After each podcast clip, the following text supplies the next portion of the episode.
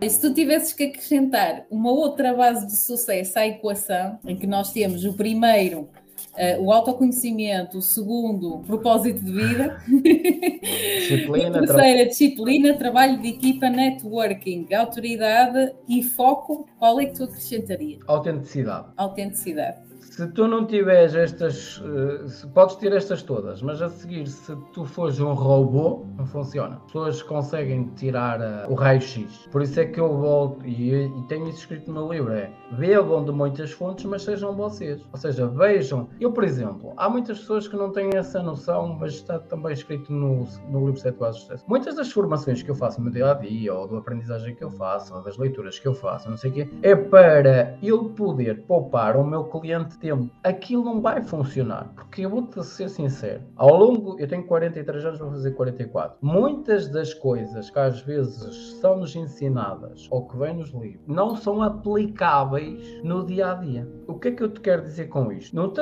adianta tu estares numa faculdade a estudar na melhor universidade do mundo e a seguir, aliás, vou pegar isto de um podcast que já ouvi para há uns 4 ou 5 anos atrás que também bateu-me assim, truque, caiu que nem uma lua. Que é tipo, não te adianta tu uh, estás numa das melhores faculdades do mundo, por exemplo, vamos para que estás em Harvard ou MIT, és o melhor aluno daquela universidade, mas a seguir sais para o mercado, não arranjas trabalho, ou então se arranjas, a empresa na qual tu entras não te ouve, não aplica os teus processos, não quer saber de nada do que tu aprendes aprendeste na universidade, porque as regras aqui são estas e tu tens que trabalhar é com estas regras, não são com aquelas que tu aprendeste nos livros. Isso a nós não nos interessa para nada. O que é que te adianta ter sido o melhor aluno tu a seguir não aplicas o teu conhecimento? Se tu a seguir não tens voto na matéria e se tu a seguir, em muitos dos casos que acontece, muitos dos miúdos que acabam por sair, bem para o mercado de trabalho e aquilo é um terremoto para eles porque é um mundo completamente diferente do que eles estavam à espera. E isto às vezes o que é que acontece? a indústria, o mercado e as pessoas, muitas vezes é um mercado completamente atroz, que era aquilo que tu dizias, a competitividade que existe hoje muito no dia a dia, e nós não temos tempo para estar com experiência, porque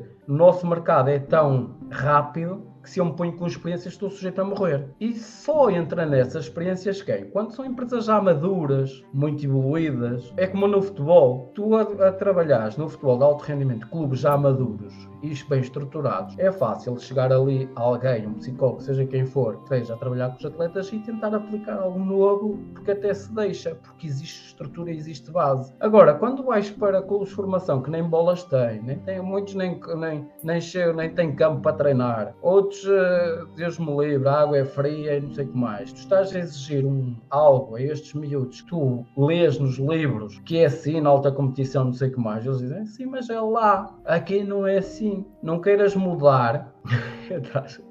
o sistema, porque o sistema aqui é este, é a nossa realidade, percebes? E isto às vezes é aquilo que eu referi mas há pouco. Mas isso também parte da competência da pessoa, não é? Nós também temos de ter a noção que depois temos que transformar este conhecimento em, eh, em sabedoria, no fundo é isso. Nós temos que pegar no conhecimento que temos e tentar uh, sermos sábios ao, ao fazer a aplicabilidade dele, porque é verdade. Às vezes, mesmo até em termos de estudos científicos, nós temos que saber lê-los. Não basta tipo, ah, saquei um, um artigo científico da internet, opa, agora aqui no artigo está a dizer que se fizermos isto e aquilo, e pá, isto vai, vai, vai potenciar aqui os resultados. Ok, mas e só leste essa parte? Não leste o resto, porque temos de perceber em que contexto é que foi realizado o estudo, não é? Com que participantes? Eram jogadores de quê? De que modalidade? Que idades é que tinham? Uh, e o pior em, é que às em, vezes em, as pessoas leem isso, mas querem aplicar ao contexto deles que é completamente diferente. Completamente diferente, por isso é que não resulta, porque é assim, nós também temos que saber, eh, ok, tudo bem, ciência, mas temos que saber procurar ciência também. Não, não basta ler um artigo e, ok, está aqui, está a dizer que isto aqui funciona, quando nós depois... uh, trabalhamos num contexto completamente diferente, numa modalidade completamente diferente, com atletas de faixas etárias completamente diferentes e achamos que aquilo vai ter algum resultado. Não vai. Porque por muita ciência. Essa é a realidade essa é a realidade, ou seja, nós também temos que ter a noção que muitas vezes aquilo que, aquilo que aprendemos, não é? Temos que saber uh, contextualizar, porque se não soubermos, se não tivermos essa capacidade, conseguirmos contextualizar as aprendizagens que fazemos e os conhecimentos que temos, então eu acho que isso também parte um bocadinho dessa experiência prática. Eu, eu Sim, comecei... por isso é que eu estou a dizer É verdade, isso é Porquê? verdade. Porque se chegas aos clubes pequenininhos e eles dizem, ah pá, ó Diana, isso é, isso é espetacular, mas olha, isto não é para o nosso clube. E não é só isso, e não é só isso, imagina. Os grandes clubes têm o quê? Têm a possibilidade financeira de ter lá um psicólogo a tempo inteiro. A tempo inteiro. Aqui, aqui trabalhas como? Pequenos clubes, trabalhas a tempo parcial, umas horas por semana. Quer dizer, é impossível tu conseguires desenvolver eh, o mesmo trabalho que um psicólogo trabalha a tempo inteiro num clube, conseguir desenvolver o mesmo trabalho num destes clubes, destas realidades. E Mas lá também- eles veem-te como uma peça também- de puzzle. Aqui Já ti- há treinadores que te veem como tipo, és uma afronta. Estás a perceber também, muitas vezes. É uma mentalidade. Ah, vá, pronto, eh, whatever. Mas já sabes que é verdade. Epá, isso acontece, isso acontece, mas é assim, acontece, mas faz parte também, não é?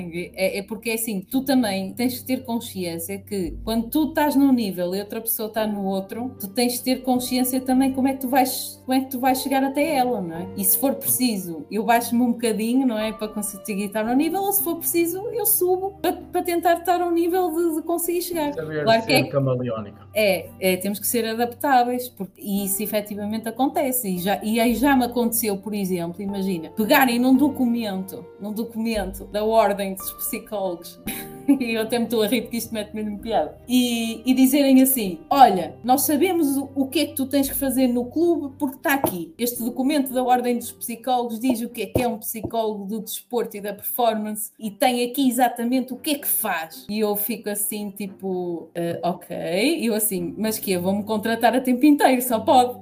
Por- Porque aquilo que diz no documento é o trabalho que um psicólogo desenvolve num clube a tempo inteiro. Impossível um psicólogo conseguir desenvolver o mesmo trabalho que desenvolve um a tempo inteiro. E não é só um, porque nos grandes clubes tu não tens só um psicólogo. Vários. Tu tens um psicólogo Vários por cada equipa de formação, por cada escalão de formação, a trabalhar com os miúdos. Agora, quer dizer, se querem comparar realidades, por isso é que lá está, às vezes dizem e dizem bem. Pá, o mundo do futebol é um mundo ingrato, às vezes, o do desporto em si é um mundo ingrato, porque tem pessoas a dirigir que não percebem nada do assunto. E, Alexandre, isto é a mais pura das realidades, porque se essas pessoas conseguissem estar enquadradas dentro das coisas, percebiam perfeitamente que há coisas que não são possíveis de fazer. Queiram elas, queiram elas muito, e nós também, certamente, e eu também queria muito, mas é impossível, não é? Isso Já vai das culturas. Tu, se calhar, Sim, sim. se trabalhasses em Inglaterra, tinhas outra visão. Ah, sim, sim, sim. Porquê é que eu sim, te digo sim. isto? Porque de repente, tu aqui em Portugal, e estamos já a falar de futebol profissional, se calhar um treinador muda duas vezes por época do mesmo clube, ou seja, num clube muda treinadores Tu tens um vezes. exemplo de um clube,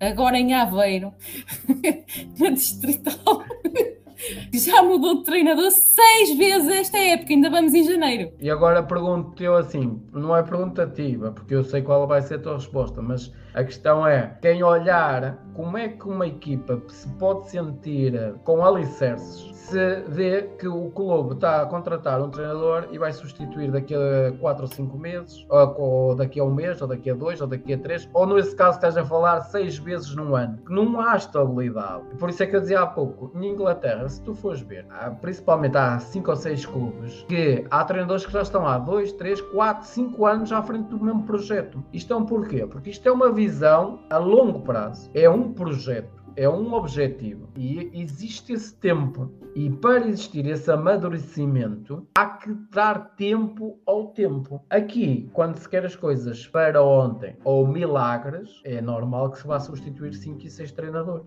E depois não é só isso, e depois imagina o impacto que isto tem na compreensão dos atletas sobre a sua própria performance. Porque depois Os estamos a atletas é falar. pior, porque Tam- Estamos a falar de que o que é que os atletas veem? Ok, se substituem o treinador é porque o treinador é que tem culpa disto tudo. Se o treinador é que tem culpa disto tudo, então eu estou muito bem, eu vou continuar com a minha performance que está tudo 5 estrelas, não é? E depois, olha, temos disto porque temos pessoas a dirigir que infelizmente acham que eu posso querer mandar. vão encontrar, estás a ver a galinha dos ovos de ouro. É, mas respondendo à tua Olha. questão, essência. Acho que isso é o mais importante. No meio de tudo, é quase como se cada um vai ter que descobrir dentro destes sete bases onde é que bebe o, o, o seu néctar, o seu elixir, para tirar de melhor e o que interessa e a seguir o que não interessa deitar para o lado. Ou seja, o que é que funciona para nós e o que é que não funciona. O que é que funciona daquilo que nós aprendemos no mercado e o que é que não funciona. Mas depois é somar isso tudo, meter na nossa essência e sermos nós no processo e não robôs ou cópias de chute. Muito bem, e para terminarmos, eu que não tenho aqui o teu livro, porque está uh, no meu consultório e tu fazias aquela coisa engraçada de abrir o livro e sair uma palavra à sorte. Queres fazer isso ou queres fazer o que eu improvisei para ti? O que tu quiseres, és tu que mandas. Então pronto, sou eu que mando, vou mandar mesmo, vou assumir aqui o cargo. Não, mas então uh, deixar-te aqui um desafio. De duas palavras que eu disser, só podes escolher uma. Bem. Está combinado? Pronto. Sim. Então a primeira é eu ou nós? Nós. Abrir ou fechar portas? Abrir. Dar ou receber? Dar. Sentir ou pensar? Sentir. Primeiro sentimos, só depois é que pensamos. Apesar da maior parte das pessoas achar que é o contrário. Aliás, o Daniel Goleman fala sobre isso em inteligência emocional. Primeiro somos sensitivos e só depois é que pensamos. Ainda há muita controvérsia sobre, sobre essa origem, por acaso. Mas sim, há autores que defendem que realmente primeiro sentimos e depois pensamos, há outros que dizem que é, que é o contrário. Ainda é, ainda é, ainda é um, um caso de estudo. Olha, Alexandre, eh, eu gostei muito deste bocadinho de estar aqui contigo e espero que continues a fazer a diferença na vida das pessoas que te procuram ou naquelas que te encontram, porque às vezes temos disso, temos pessoas que não estão à nossa procura, mas encontram-nos e isso também é muito bom. E que tenhas imenso sucesso na tua vida pessoal e na tua vida também profissional